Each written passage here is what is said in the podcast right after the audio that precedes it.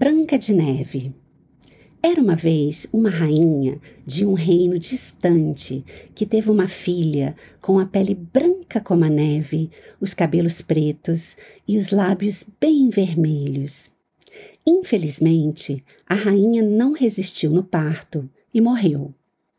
A criança foi chamada de Branca de Neve. O tempo passou e o rei casou-se novamente. A madrasta de Branca de Neve era muito bonita, mas muito má. Ela não aceitava que alguém fosse mais bela do que ela. Todos os dias ela perguntava ao espelho mágico: Espelho, espelho meu, existe alguém mais bela do que eu? E o espelho respondia: Não, Vossa Majestade é a mais bela de todas. Um dia, a rainha perguntou ao espelho e ficou surpresa quando ele respondeu: Sim, Branca de Neve é a mais bela.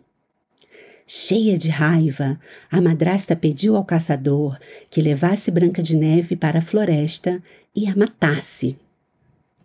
O caçador obedeceu, mas não teve coragem de matá-la e pediu a ela que fugisse.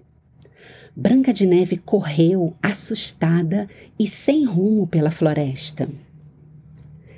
Ela já estava muito cansada quando encontrou uma pequena casa no meio da floresta. Não tinha ninguém em casa, mas mesmo assim ela entrou, comeu um pouco da comida que encontrou e depois adormeceu em uma das caminhas que tinha no quarto. No fim da tarde, os donos da casa chegaram. Eram os sete anões que trabalhavam em uma mina. Eles ficaram muito surpresos ao vê-la dormindo. Quando acordou, Branca de Neve contou a eles o que tinha acontecido e eles a deixaram morar lá com eles.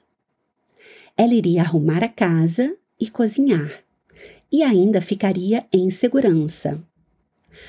Mas a madrasta descobriu que Branca de Neve estava viva através do espelho mágico. Ela então transformou-se em uma velhinha, foi até a casa dos sete anões e ofereceu uma maçã envenenada a Branca de Neve. Branca de Neve mordeu a maçã e caiu no chão desacordada. Quando os anões chegaram, encontraram Branca de Neve desmaiada e pensaram que ela estivesse morta. Eles a colocaram em uma redoma de vidro e a levaram para uma colina. Um dia, um príncipe passou por lá e, ao ver Branca de Neve dormindo, ficou encantado com sua beleza. Ele se apaixonou pela linda princesa assim que a viu.